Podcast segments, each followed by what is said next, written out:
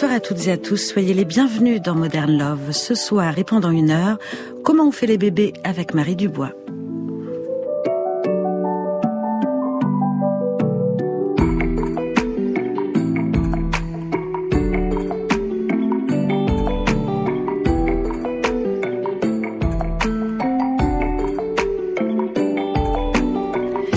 Le proverbe favori des naturopathes et des vendeurs de couches lavables. Il faut tout un village pour élever un enfant. Ça suggère que n'importe qui, voisin et boulangère compris, peut exprimer son avis au sujet de la parentalité d'autrui. Ça explique aussi sans doute pourquoi quand on n'arrive pas à avoir un bébé, c'est en effet tout un village qui déboule pour donner son avis. Depuis un an, on est tous virologues freelance, mais ça fait longtemps déjà que beaucoup s'improvisent gynéco, endocrino ou encore mentaliste puisqu'il paraît que l'infertilité, c'est la tête, alors que c'est une fake news beaucoup plus vieille que la plus vieille de tes copines. Après un parcours de PMA qui a duré 7 ans, mon invité entreprend de déboulonner un paquet d'idées reçues et de croyances. Elle raconte également à travers un récit intime et une enquête pointue comment la procréation est un enjeu éthique, politique, scientifique, écologique, surtout quantiérique. France Inter. Nadia Dame. Modern Love. Mais d'abord, et comme chaque semaine, un auditeur nous confie ce qu'il fait, écoute, lit, regarde, visite ou cuisine pour ne pas se faire casser la gueule par la déprime du dimanche. Ce soir, sur notre répondeur, heureux qui, comme Ulysse, a fait du dimanche un beau voyage vers la glande. Dimanche, c'est aussi le nom du duo musical qu'il forme avec son amoureuse Noémie. Modern Love. 01 56 40 28 10 bah, le dimanche, pour moi, ça fait presque partie de mon quotidien, euh, bizarrement, vu que c'est le nom qu'on a donné à notre groupe avec euh, ma petite amie Noémie. Et en fait, on a choisi le dimanche parce que c'est une atmosphère qui est vraiment unique, en fait, dans la, dans la semaine. C'est un peu, euh, parfois, le lendemain de la soirée un petit peu trop arrosée, puis c'est la veille du retour au travail. Donc c'est le moment où on se pose, où on en profite pour voilà, euh, faire ce qu'on aime, euh, nos petits hobbies, euh, et parfois un petit peu se poser et, réfléchir.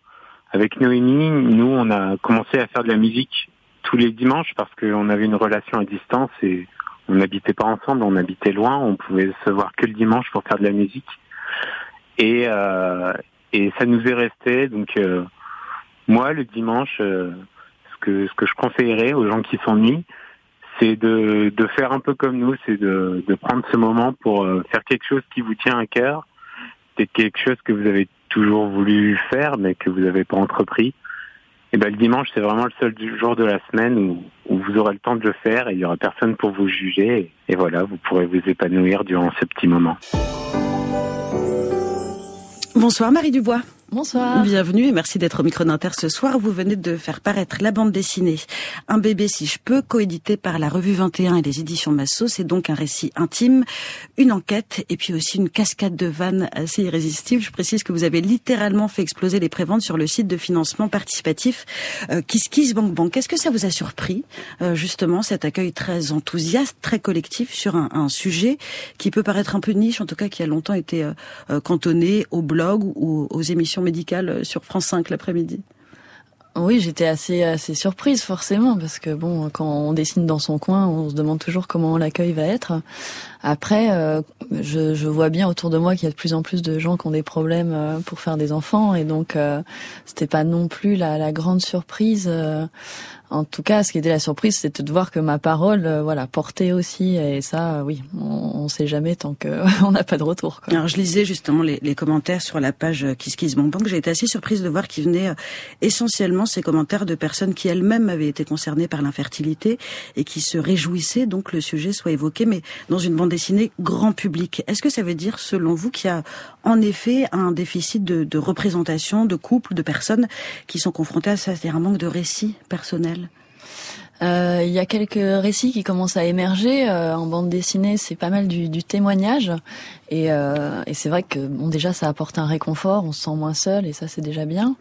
Moi, si j'ai fait cette BD, c'est que euh, ce qui me manquait, c'était vraiment euh, le côté euh, information, parce que c'est un la, la PMA, c'est quand même un, voilà déjà c'est un sigle, c'est moche. Il y en a plein d'autres qui arrivent par la suite et on est vite perdu. Et voilà, je arriver à faire un petit peu un tour de table et forcément mettre de mon témoignage aussi pour euh, arriver à faire comprendre ce que c'est un peu de l'intérieur pour les gens qui connaissent pas du tout et puis pour ceux qui connaissent, voilà, qui puissent euh, s'identifier et, et, justement se sentir moins seul, qui était quand même un but euh, premier. Et puis faire des blagues, voilà, oui, c'était important. Et, et, vous faites effectivement preuve de, de beaucoup de pédagogie. La, la, distinction, elle peut sembler évidente à plein de personnes, mais pas forcément à tous. Est-ce que vous pouvez définir et différencier pour nous la, la stérilité et l'infertilité, puisque donc ça n'est pas la même chose oui, bah c'est assez simple au final. Stérilité, c'est vraiment quand euh, physiquement on va avoir une impossibilité totale de, de tomber enceinte ou de donner la vie pour. Euh, enfin,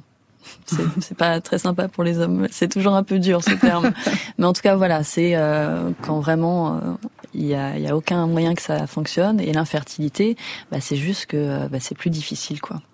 Alors avec votre compagnon, donc vous euh, vous n'étiez pas, je vous cite, sur la liste de la grande fête de l'évolution confère le dessin sur lequel vous vous faites tous les deux refouler à l'entrée de l'Arche de Noé par un videur. Comment est-ce que vous avez découvert ensemble que que ce serait pas simple de faire un bébé et, et le mot est évidemment euh, faible? Effectivement, comment on l'apprend? Généralement, c'est au, bout d'un an. Euh, L'OMS considère qu'on est infertile au bout d'un an d'essai infructueux. Donc déjà, on apprend voilà au bout d'un an qu'on passe comme un vieux yaourt périmé de l'autre côté euh, de la barrière, dans un monde qu'on connaît pas. On part pas tout de suite en PM, hein. on commence par un, bilan de fertilité. Donc euh, pour l'homme, il s'agit de faire un, spermogramme, donc d'aller se masturber au, laboratoire, ce qui est toujours une partie de plaisir. Et, euh, et, pour la femme, c'est beaucoup plus complexe parce que bon, euh, voilà, le fonctionnement du corps féminin est plus complexe, donc il y a plus de paramètres à, à aller observer.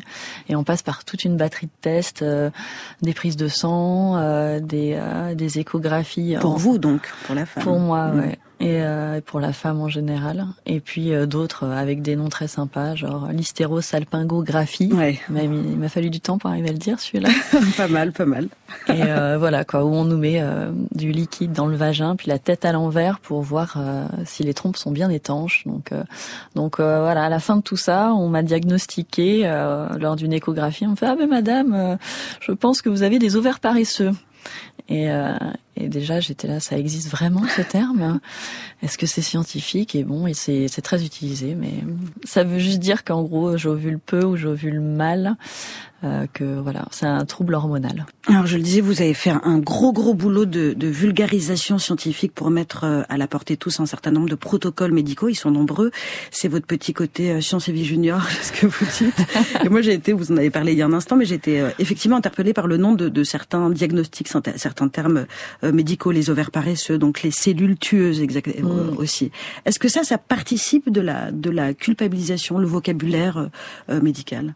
Ah bah c'est pas anodin, hein, c'est sûr. C'est raide hein, de s'entendre dire ça. Ouais, tout à fait. À chaque fois, je, je me dis mais euh, c'est forcément des mecs qui sont réunis dans une pièce et qui n'ont pas fait attention à l'impact que ça pouvait avoir, je pense.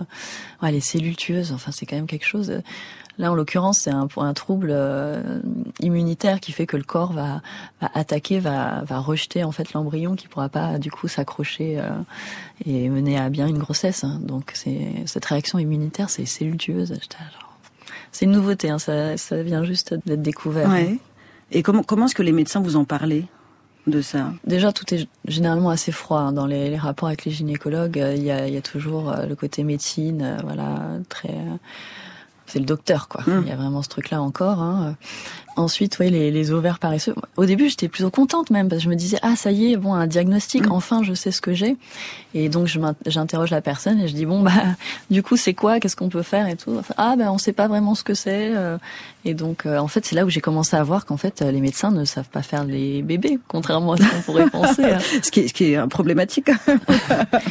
En tout cas, voilà, on est vachement dans une société où, il y a du tout science, tout va être résolu par la science, etc. Et là, vraiment, on, on touche rapidement les limites, en fait. Hmm. Alors, quand on pose ces, ce fameux diagnostic, vous commencez à recevoir un traitement et vous décidez, vous, de euh, maximiser vos chances en vous tournant vers des médecines dites alternatives, euh, dont beaucoup ont en commun de partir du postulat que l'infertilité, j'en parlais en tout début d'émission, que l'infertilité, c'est dans la tête. D'où est-ce qu'elle vient, cette, cette croyance qui ne repose sur absolument aucun argument scientifique? C'est pas dans la tête l'infertilité. Ouais, ça je l'ai découvert après, mais comme tout le monde, euh, je me disais bah forcément il doit y avoir un lien. C'est quand même euh, voilà. Le lien, d'ailleurs, il est collatéral, c'est-à-dire qu'en gros, bah, quand on est stressé, bah, on, on fait moins l'amour déjà, et puis on va fumer, boire, etc. Ce qui, ce qui est assez toxique pour les gamètes. Qu'est-ce que vous avez tenté? Comme médecine alternative ou douce Moi, j'en ai tenté pas mal. Hein.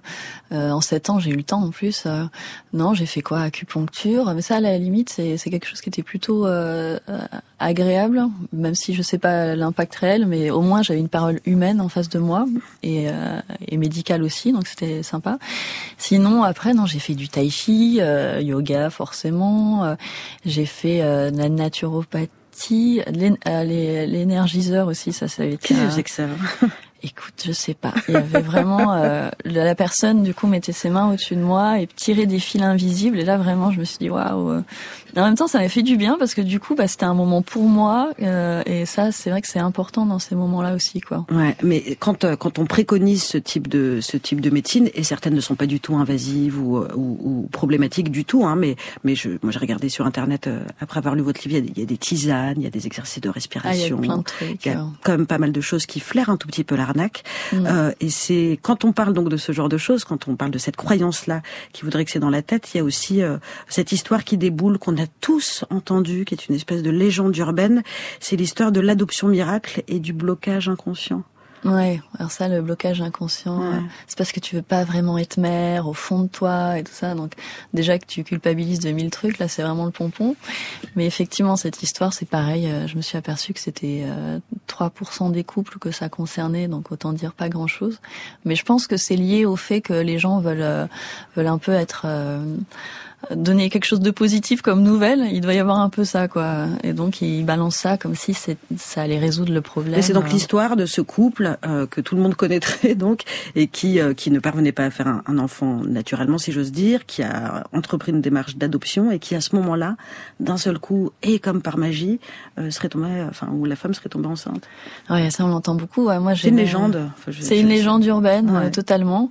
Oui, c'est vraiment la cousine, machin, le frère Enfin, ça va du, du chauffeur de taxi à, à ton collègue, à tout le monde. Euh, tout le monde te la sort, ce qui fait que... Y compris les médecins, pardon, mais des médecins, même des médecins très médiatiques, euh, Marcel Ruffo, René Friedman, je les ai entendus dire des choses comme ça hein, sur un plateau.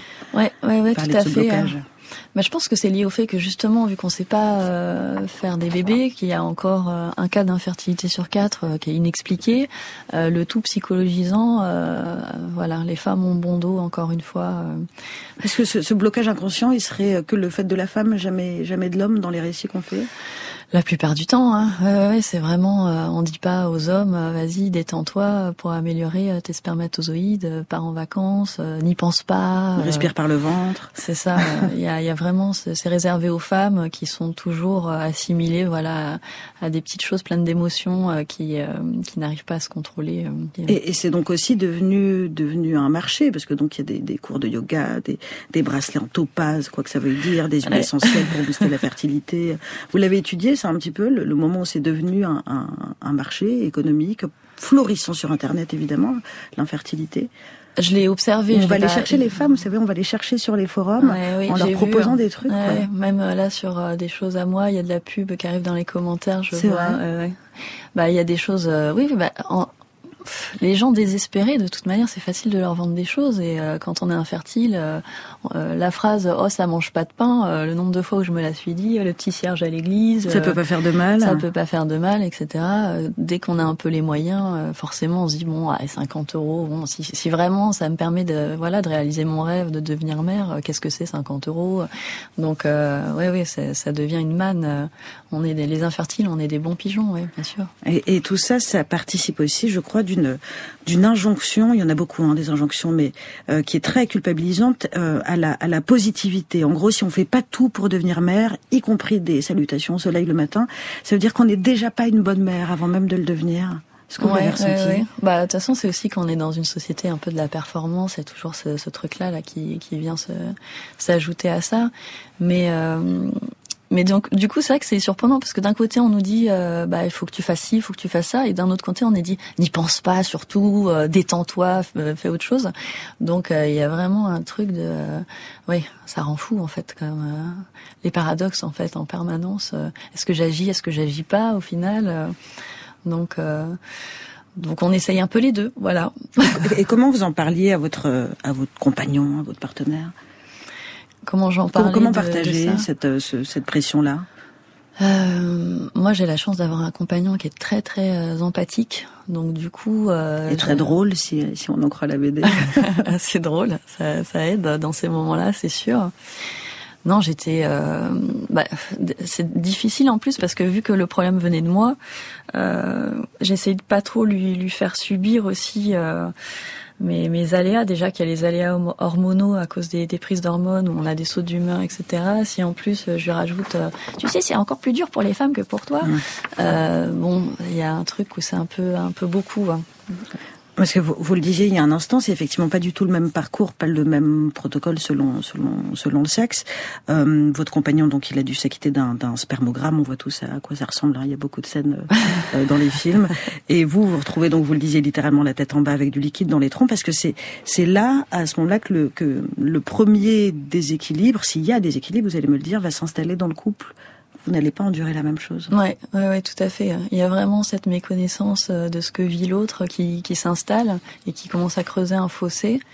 Euh, c'est d'ailleurs un conseil moi que, que je donne assez souvent aux personnes infertiles, euh, c'est euh, pour les femmes de et d'impliquer les hommes et de les emmener euh, chez le gynéco en fait. Parce que c'est vrai que le gynéco c'est un peu le cabinet pour les femmes en fait euh, donc euh, la nana va pas oser demander à son mec surtout si en plus elle est responsable de voilà mm. de, la, de la, problématique. Et, et l'homme va pas vouloir naturellement y aller un peut-être par crainte et deux parce que c'est l'espace féminin. Donc il va pas s'incruster euh, alors que dans ces moments-là, on se retrouve face à un seul euh, praticien qui détermine du parcours, donc a une voix très importante et une parole euh, importante. Et moi, je me souviens, on est dans un tel état émotionnel que je compare ça à, à, parler à quelqu'un en pleine mer avec le vent. J'entendais un mot sur trois qui, qui me parvenait juste au verre polycystique, machin, enfin tout ça. et je ressortais totalement troublée. Donc ça aide aussi. Et ça aide aussi du coup pour que le partenaire puisse se rendre compte un peu de, de ce qu'on vit. Et, euh, et ouais, c'est très important. Dans, dans les salles d'attente de, de, gynéco ou dans les cliniques euh, d'infertilité, hein, c'est comme ça qu'on dit. Est-ce que vous avez vu beaucoup de beaucoup de femmes seules? De femmes euh, seules, mais en, qui venaient au rendez-vous seules, mais qui étaient en couple de femmes. Ouais. Ah oui, bah il y a que ça. y a ça. Après, dans les cabinets de, de, ville, on voit un petit peu plus d'hommes.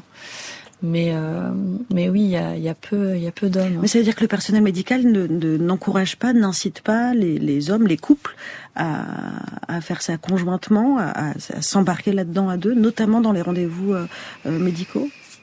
Parce qu'ils pourraient hein, s'impliquer. Non, ils pourraient, non, non, parce que euh, parce que quelque part euh, ils n'ont pas envie de, s'embêter. Il y a vraiment un truc comme ça où euh, les, quand même les rendez-vous euh, durent 10 minutes, un quart d'heure, des rendez-vous qu'on attend un mois, deux mois, donc ça va vite. Et plus il y a d'interlocuteurs, bah, plus ça va prendre du temps le rendez-vous.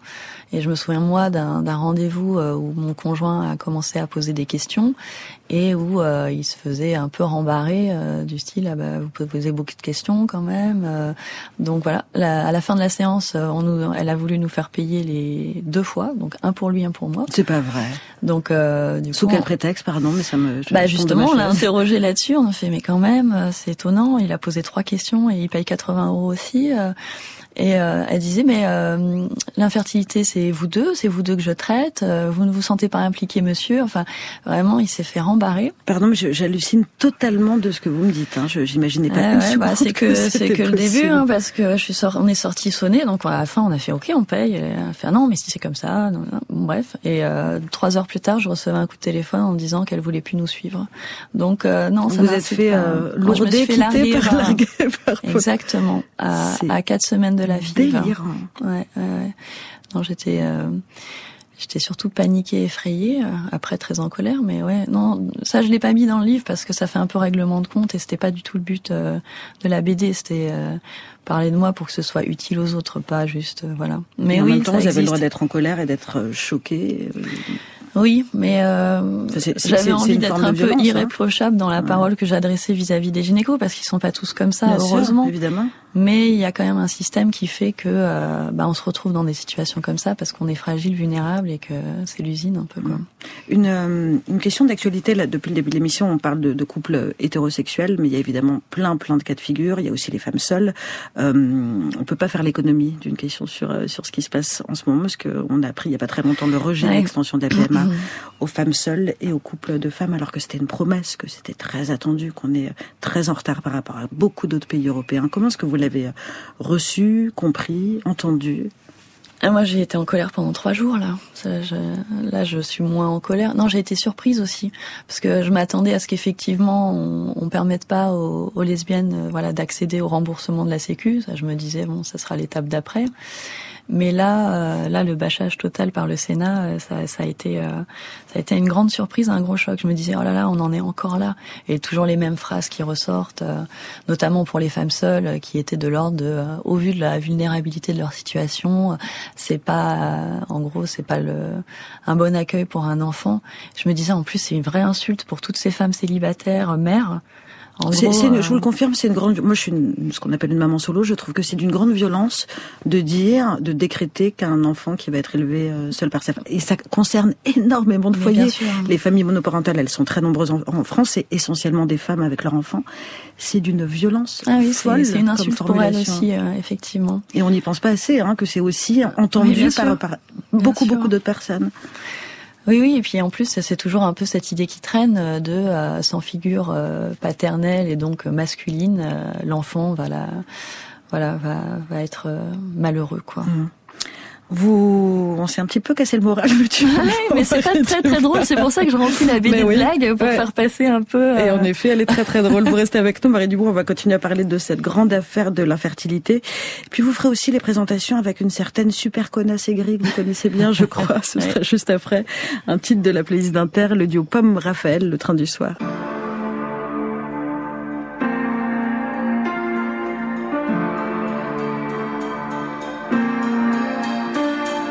Je ne sais pas ce que je ferai quand je te verrai. Je ne sais pas ce que je ferai, mais je ne pleurerai pas. Je ne sais pas ce que je ferai quand je te verrai. Je ne sais pas ce que je ferai, mais je ne pleurerai pas. Je ne pleurerai pas. Le train du soir file vers toi, file vers toi. Du vent dans les cheveux et le bruit des essieux, nos souvenirs qui sont en feu. Le train du soir file vers toi, derrière les montagnes, le dernier ferry pour le paradis, la compagnie, les soldats du corail qui boivent, qui chantent qui déraille, qui qui qui. Je ne sais pas ce que je ferai quand je te verrai. Je ne sais pas ce que je ferai, mais je ne pleurerai pas. Je ne sais pas ce que je ferai quand je te verrai. Je ne sais pas ce que je ferai mais je ne pleurerai pas, je ne pleurerai pas. Le train du soir file vers toi, sans direction, sans chauffeur. Derrière le moteur, j'entends battre ton cœur. Le dernier ferry pour le paradis. La mer sera-t-il cette nuit? Je ne sais pas ce que je ferai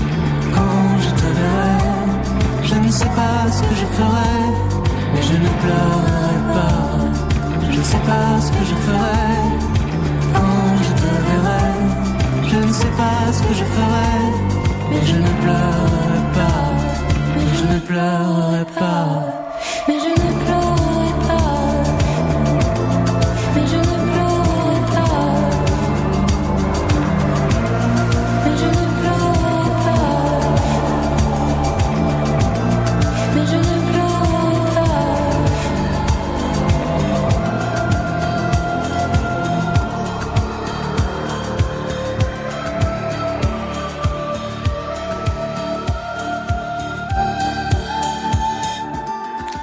Modern Love, toujours en compagnie de Marie Dubois, l'autrice de la bande dessinée Un bébé si je peux. France Inter, moderne, love. Nadia Dame. Si ça se trouve, il est né d'une levrette sans âme, un matin gris. C'est horrible. Je suis nul. C'était un très trop court extrait de l'excellente série Loulou qui est diffusée sur RT. Vous connaissez pas Marie Dubois Non, non, mais on en a parlé bah, hier soir d'ailleurs. C'est vrai? Ouais, Ah, c'est- elle est, elle est euh, à hurler de rire. C'est encore un autre cas de figure. C'est une, une jeune femme qui tombe enceinte euh, et qui veut pas le garder au début, qui le garde. J'ai spoilé, pardon. Mais donc il y a cette réplique culte. Si ça se trouve, il est né euh, euh, d'une. Euh, et ça rappelle, en tout cas, que tous les bébés ne naissent pas d'un coït sur une plage de sable fin pendant un voyage de noces. Vous dites-vous avoir dû faire le deuil du bébé couette, c'est-à-dire vous faire à l'idée que vous n'aurez pas de récit, vous savez, comme beaucoup de Mm. couples en ont, sur le jour où leur enfant a été conçu, parce que soi-disant, ils se rappellent tout. Ouais. C'est, souvent euh, euh, très joli, euh, très romantique, en tout cas un, un beau souvenir à léguer. Et vous dites, ouais, faire, faire le deuil, le mot est fort, du, du bébé couette. Oui, parce que quand on fait, un, quand on veut faire un enfant, effectivement, on veut fonder une famille, donc euh, c'est effectivement un récit collectif qu'on qu'on essaye de de construire. Moi, j'avais le souvenir de mes parents qui disaient oui, euh, tu as été faite dans un camping en Espagne, ta mère avait bu quelques verres de sangria. enfin, donc euh, chacun a sa petite histoire et ça, ça fait, euh, voilà, ça fait les identités aussi. Donc se priver de ça, c'est vrai que c'est c'est un premier deuil. Alors une fois le, le diagnostic posé, hein, euh, vous vous lancez avec votre conjoint dans un parcours de procréation médicalement assistée, c'est ça la PMA, avec deux options possibles, l'insémination artificielle et la FIV, la fécondation in vitro.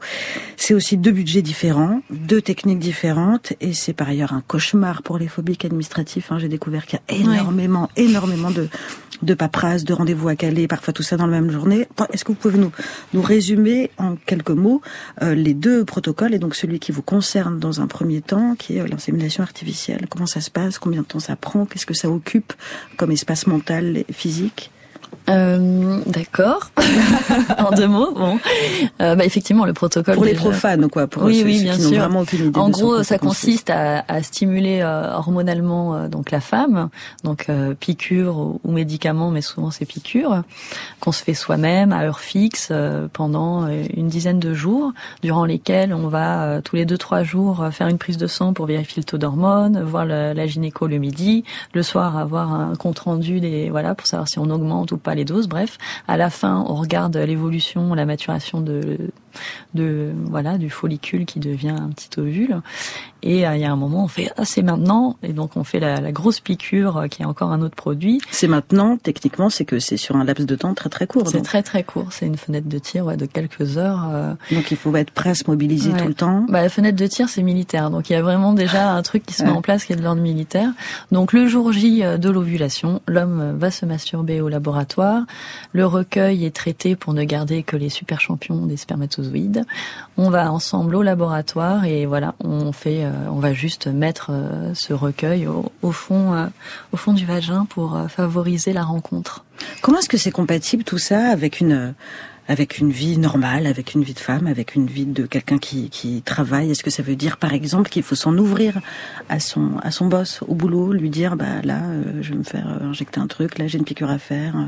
J'ai découvert que légalement, on n'est pas obligé de le dire, mais euh, techniquement, dans la vie Ouais. de tous les jours, quand t'es absente euh, quatre, cinq fois, machin, et que ça revient, et que, euh, au bout d'un moment, on est obligé de, de s'ouvrir. Donc déjà, c'est un peu pénible de devoir parler de son intimité. Ouais, ses collègues, ses patrons, c'est pas.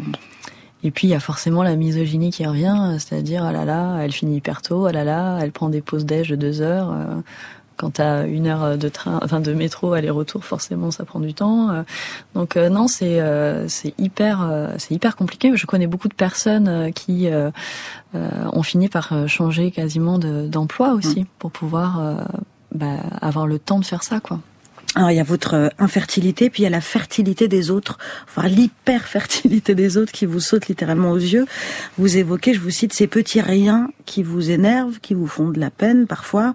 Euh, il y a plein de trucs en fait qu'on on, on se rend pas compte euh, avant de, de lire votre BD, mais c'est l'autocollant bébé à bord. Sur la voiture, on n'a jamais bien compris d'ailleurs à quoi ça sert exactement. Les publicités, les, les, les copines qui vont tomber enceintes comme des mouches. Je sais pas si l'expression est la bonne, mais c'est c'est quand même littéralement ça qui se passe. Et vous dressez donc le portrait de cette fameuse super connasse aigrie. Est-ce que vous pouvez nous dire qui est cette personne? Vous la connaissez bien? La super connasse aigrie, bah, c'est un peu voilà un, double qui, qui se met, euh, qui apparaît au fur et à mesure des années, euh, effectivement, pour se protéger un peu euh, émotionnellement de, de ce qui devient des agressions. En fait, le bonheur des autres, effectivement, devient des agressions. euh. Donc oui, il y a des répliques comme ça un peu cinglantes qu'on a envie de balancer avec de la haine, de la colère. Et c'est là où euh, souvent on me dit oui, euh, l'infertilité, ça, c'est un sentiment de honte et tout. Moi, j'ai pas honte, euh, j'ai jamais eu honte d'être infertile. Par contre, j'avais honte de la personne que j'étais en train de devenir et qui ne me ressemblait plus. Ça, euh, clairement. Parce que les, les heureux événements des autres deviennent euh, effectivement des une espèce de petites microagressions ou des, des petites entailles dans votre quotidien. Quoi, c'est dur. Ah bah l'annonce de grossesse, euh, ça, on finit par être comme une Sherlock Holmes. Moi, j'arrivais en soirée, je disais ah là là, elle a pas bu de vin, ah là là, elle, a laissé un peu plus grand, non quand même, effectivement. le radar à grossesse. ouais. Parce qu'on on se dit, euh, oui, on, on se dit, j'ai pas envie d'entendre ça ce soir. Je viens de me taper un échec euh, d'insémination. euh, ça fait trois ans, j'en peux plus. Est-ce qu'on voit des femmes enceintes partout dans ces moments-là? Oui, déjà, bah forcément, le, le, le filtre euh, change quand on regarde la société autour de nous. D'ailleurs, euh, j'en parle pas dans mon livre, hélas, mais euh, j'ai pas eu le temps et pas assez de pages. Mais toutes euh, les, les femmes et les hommes qui décident de pas avoir d'enfants parce qu'elles en veulent pas euh, subissent la même agression de cette société du euh, voilà tout maternité. Il faut entonner avec mm. tout le monde le couplet du. C'est ça. ouais. Vous vous identifiez justement à ce sujet dont on vient de parler, à ceux qui ne peuvent pas avoir d'enfants, pas ceux qui veulent pas, mais ceux qui peuvent pas, tout simplement parce qu'ils n'ont pas de partenaire, Mm. euh, des célibataires. Vous dites que le célibat, c'est une, une forme d'infertilité subie. Ouais, c'est la double peine un Ouais. peu. ouais. Qu'est-ce que ça veut dire? L'infertilité, effectivement, c'est euh, avoir des difficultés à avoir un enfant alors qu'on en veut. Et j'ai pas mal d'amis euh, célibataires, euh, bah, femmes, parce que forcément elles sont pressées par l'horloge biologique, donc euh, elles se retrouvent euh, stressées par rapport à ça et à se dire euh, quels sont mes, qu'est-ce que je peux faire en fait, qu'est-ce que je peux faire? Et c'est quelque chose que j'aborde parce que je trouve que c'est une réelle injustice et que le, on est quand même une société qui est calquée sur le rythme biologique des hommes. On fait des études tard, on, on, on commence notre premier emploi tard, on veut des carrières équivalentes, ce qui est tout à fait légitime quand voilà on a fait des études pour ça et que et on va pas se mettre à faire des enfants tant qu'on n'est pas un peu stable financièrement, ce qui est quand même aussi une preuve de responsabilité. Mais du coup, les femmes euh, arrivent à, à 35 ans, elles ont une fenêtre pareil de tir très courte, euh, peut-être de, de 6 ans quoi entre leur premier emploi, voilà fond, et c'est vraiment pas grand-chose. c'est c'est rien. Et si sur ces six ans tu trouves pas le bon partenaire, tu risques de rester sur le carreau. Donc euh, c'est en ça où on en parlait tout à l'heure là de, du refus De la loi. du Sénat, Mm. c'est qu'il y avait aussi cette euh, cette avancée là qu'on qu'on attend énormément, à savoir pouvoir congeler ces ovocytes euh, pour les femmes, hein. parce que pour les hommes c'est autorisé sur simple ordonnance. Alors que l'autoconservation des ovocytes en France, non. Non, bah c'est toujours pareil. euh, Les femmes ne peuvent pas décider de ce qu'elles font de leur corps. On, on en est encore là. Vous décrivez l'infertilité comme une maladie invisible, je crois que ce sont les mots que vous employez, et que c'est donc à ce titre, comme toutes les maladies qui ne se voient pas, les pathologies ou les, les, les mots, de manière générale, qui se voient pas, difficile à partager. Comment est-ce que vous en parliez à, vos proches, à, vos amis? On parlait des- de, la sphère professionnelle tout à l'heure, mais c'est aussi les amis. Est-ce qu'on a, est-ce qu'on a envie de prendre son téléphone et d'appeler une copine quand ça va pas, ou est-ce qu'au contraire, on a envie de se, se refermer sur soi, sur son couple, sur son foyer, et de vivre ce truc-là qu'à deux? Je pense qu'on fait un peu le tri de ceux à qui on va en parler ou pas, parce que justement on sait à peu près quand même euh, plus ou moins les gens qui vont euh, naturellement faire euh, donner des conseils un peu culpabilisants, même s'ils se veulent bienveillants, le fameux ah bah détends-toi ou j'ai ma cousine qui est tombée enceinte.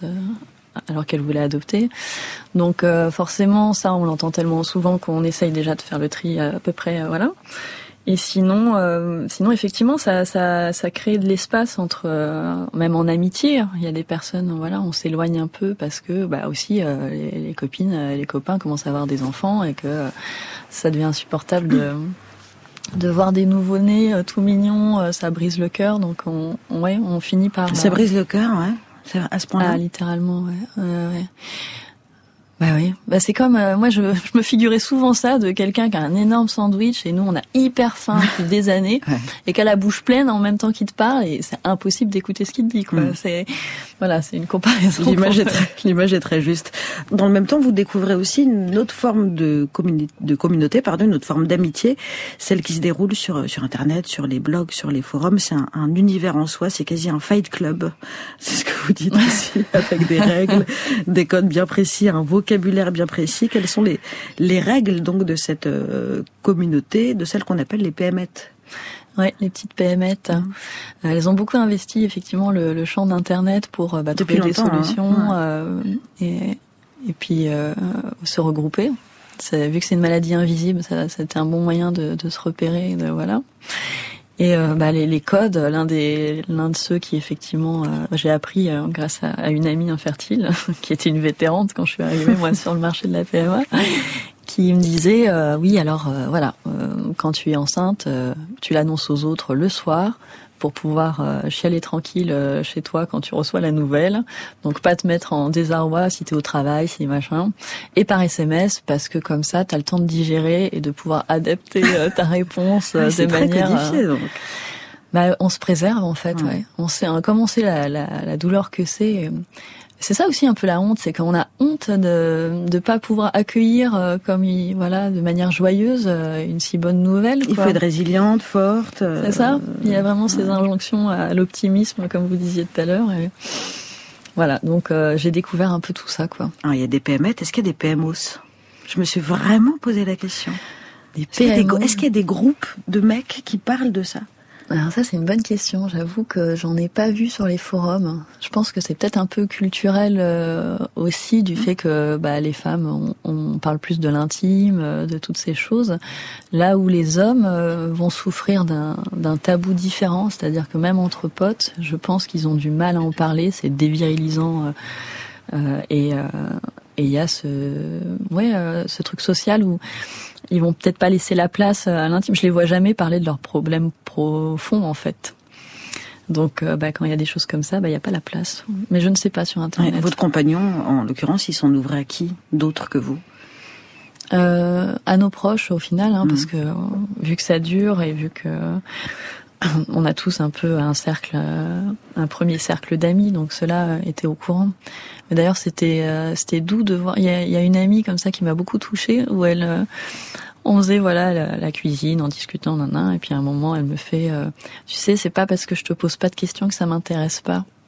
Et, euh, et je trouvais ça très doux. C'était une invitation à la parole.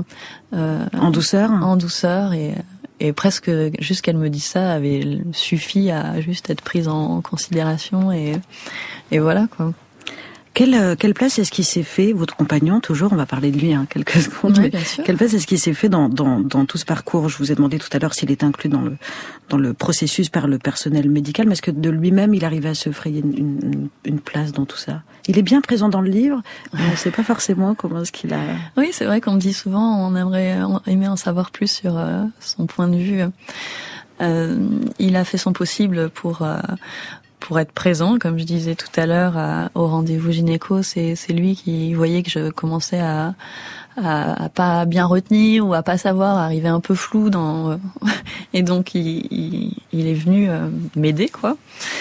Après. euh, après, il y a- beaucoup d'impuissance quand même, hein, que ce soit de la part de l'homme ou, ou de la ou de la femme. Mhm.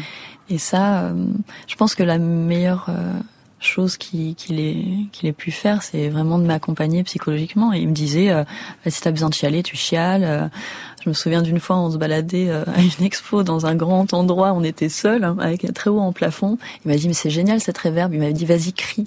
Et on a crié comme ça pendant dix minutes et ça Et m'a ça fait, fait un du bien bien. fou. Ouais. Comment est-ce qu'un un, un couple qui est donc à ce point accaparé, on a bien compris que ça prenait quand même énormément de place, tout ce, ce, ce protocole-là, euh, comment est-ce que la sensualité, pour poser la question clairement, elle peut, elle peut exister euh, quand, quand tout est acte de procréation, Mhm. quand tout est médicalisé. On parlait du spermogramme, on parlait de se retrouver la, la tête en bas avec du liquide dans les trompes. Enfin, le, le corps est à la fois hyper sexualisé dans le sens où il est où tout est fait pour qu'il devienne fécond, et en même temps, il n'y a rien de plus sexy qu'une une pipette et, un, et un- une salle de spermogramme, quoi. Oui, dans le couple, c'est une vraie mise à mal. hein. Ça commence par les rapports euh, sur commande. À savoir bah c'est à telle heure euh, t'as passé une journée de merde bah c'est pas grave euh, faut quand même euh, qu'on fasse l'amour ce soir. Donc et ça brise pas mal de, de, légèreté. Presque quelque part quand la PMA arrive c'est-à-dire quand la médecine vient prendre le relais c'est déjà un premier soulagement parce qu'on on, on s'attend plus à ce que nos rapports soient médicalisés. Et et ensuite, bah, il faut faire beaucoup de preuves d'imagination, d'inventivité, euh, de douceur pour euh, se réapproprier comme ça sa sexualité et, euh, l'intimité. Hum. Je vais être obligée de spoiler votre PT Marie Dubois et puis un petit peu votre vie parce que donc au bout d'un moment cette première ces premières tentatives ne marchent pas. Est-ce que et vous passez donc vers autre chose, on va en parler dans un instant. Mais est-ce qu'il y a un moment dans tout ça où vous vous dites bah, en fait je laisse tomber, c'est trop c'est trop dur. Euh, ça arrive euh, parfois, bien sûr, mais euh, honnêtement, c'est inenvisageable en fait, parce que ça voudrait dire déjà se, refaire un, un, récit de ce que serait une vie sans enfant, et c'est tellement un vertige que tant qu'on a des cartes à jouer, on les joue. Hein. Il y, a, y, a, vraiment, il y a vraiment ça. Mais par contre, oui, il y a des angoisses très fortes où je me dis si si j'y arrivais jamais, qu'est-ce qui, qu'est-ce que serait ma vie? Et c'est à ce moment-là, peut-être aussi, qu'on vous sort cette autre phrase euh, pénible, difficile à entendre, c'est au pire, au pire, il reste l'adoption. Oui, alors ça j'ai vu d'ailleurs sur les réseaux sociaux parce que c'est des choses qui commençaient à revenir dans les commentaires et, euh, et d'ailleurs les mecs se faisaient allumer c'était surtout, mais tu te rends pas compte, vous ne savez pas ce que c'est d'adopter, euh, ça prend énormément de temps, c'est de plus en plus compliqué. Et effectivement, on n'adopte pas comme on commande une pizza. Euh, c'est euh, c'est vraiment loin d'une réalité, quoi. Alors je, je continue à, à divulgacher donc parce que vous finissez par avoir recours à une FIV qui elle marche du premier coup, il me mhm. semble, si j'ai bientôt compris. Est-ce que vous arrivez à ce à ce moment-là réaliser à vous dire bon ça y est c'est bon. Ou au contraire vous dites surtout je, ne surréagis pas voire je ne réagis pas du tout parce que ça va me porter la poisse. Oui il y a ce truc de poisse. Et même au-delà de ça il y a euh, qu'on est tellement habitué à l'échec qu'on finit par pas y croire en fait. Moi je suis restée dans le déni euh, assez longtemps hein, presque deux mois alors que voilà, il y a eu presque la première écho où on voyait le, le petit point qui clignote, le cœur qui bat et tout ça. Mais ça suffit euh, pas à vous faire y croire. Non, absolument pas. Il y avait ce, ce déni euh, que j'ai découvert et c'est marrant, c'est passé par un truc très administratif au final parce que la personne me demande la la, la sage-femme qui faisait l'échographie de remplir un papier et tout ça. Je fais oui, vous penserez à bien noter le 100% de c'est le remboursement de la sécu. Sur la feuille hein. de soins. Donc voilà. Et elle me demande pourquoi. Je fais bah c'est pour voilà c'est pour l'infertilité. Elle me fait mais vous n'êtes plus infertile. Et oui j'étais enceinte depuis un mois et demi donc euh, c'est là où j'ai réalisé. J'ai fait ah oui je suis repassée de l'autre côté. j'ai pris le train, j'ai pris le train des gens fertiles. Alors vous êtes arrivé à quai et vous avez une petite fille qui s'appelle Mina aujourd'hui. Mmh. Euh, je vous pose la question que vous vous adressez d'ailleurs vous-même à la fin de la BD. Est-ce que toutes ces années d'infertilité, de moments compliqués ou pas d'ailleurs, parce qu'il y a aussi des moments joyeux, hein, vous le racontez, est-ce que ça, ça fait de vous une mère différente? Ouais, je m'étais posé la question. Je m'étais dit, est-ce que ce, parce que c'est un peu un traumatisme quand même, euh, surtout quand ça dure sept ans, ça, ça change le caractère. Au final, je me dis que non, je suis une aussi euh, mauvaise et, et bonne mère que, que tout un chacun. C'est juste qu'effectivement, je reste toujours un peu crispée à l'annonce d'une grossesse. Encore aujourd'hui? Ça s'atténue là. Là, ça fait trois, trois ans maintenant. Elle a trois ans et ça va mieux. Ça se soigne progressivement. Toute dernière question, euh, Marie Dubois. Votre fille est toute petite, hein, je crois. Quel âge elle a aujourd'hui Elle a trois ans. Euh, est-ce que vous avez prévu, donc elle est vraiment petite, est-ce que vous avez prévu le, de lui faire lire votre bande dessinée quand elle sera un peu plus grande, en censurant peut-être quelques planches, parce que vous aimez quand même beaucoup, beaucoup dessiner des, des pénis?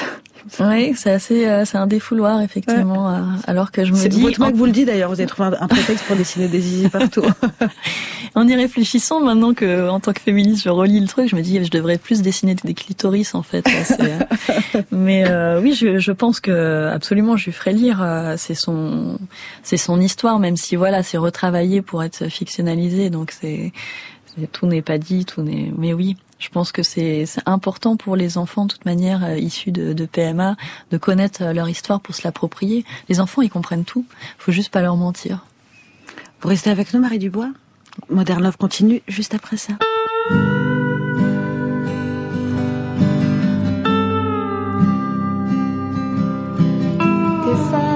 I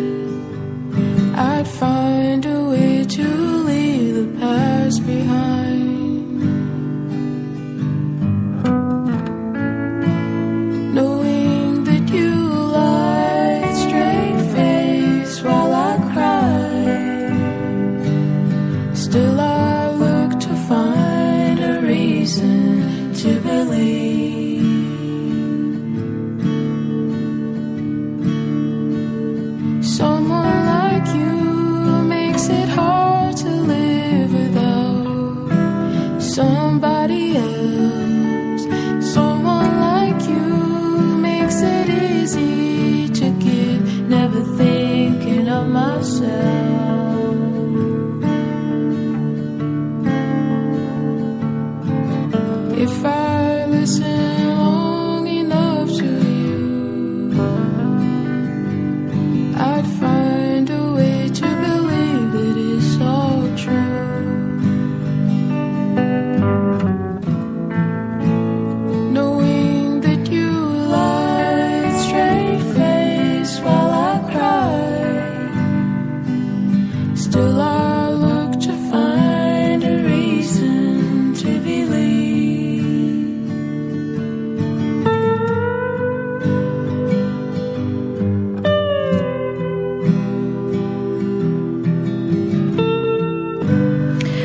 Vagabond Reason to Believe à suivre encore quelques raisons de croire à l'amour.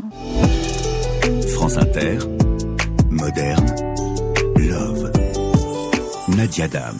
Il est l'heure de décacheter la lettre d'amour d'une personnalité à une œuvre qui parle d'amour. Ce soir, l'écrivaine Colombe Schneck se confie à propos d'une chanson d'amour qui lui a d'ailleurs inspiré son livre La tendresse du crawl publié chez Grasset. Et si aimer, c'était nager dans la même direction.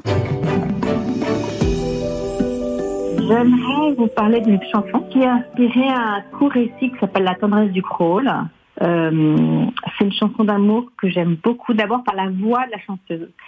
Elle s'appelle Marissa Nadler, c'est une chanteuse américaine, euh, et je l'ai découverte euh, dans une reprise de Leonard Cohen qui s'appelle euh, ce titre qui est euh, Famous Blue Raincoat, euh, où un homme écrit à, à l'homme qui lui a volé sa femme.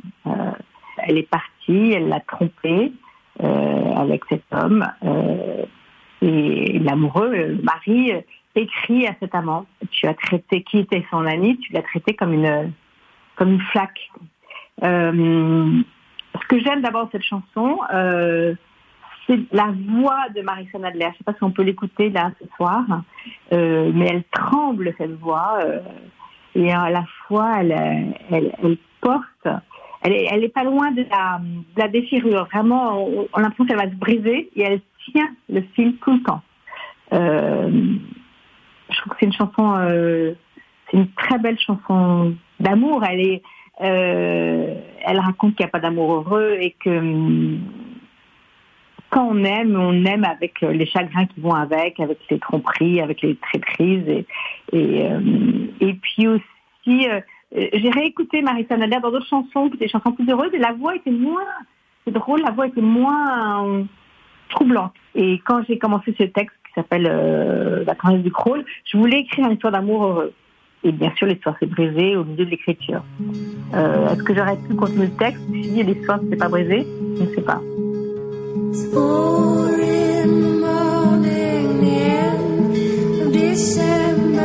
in see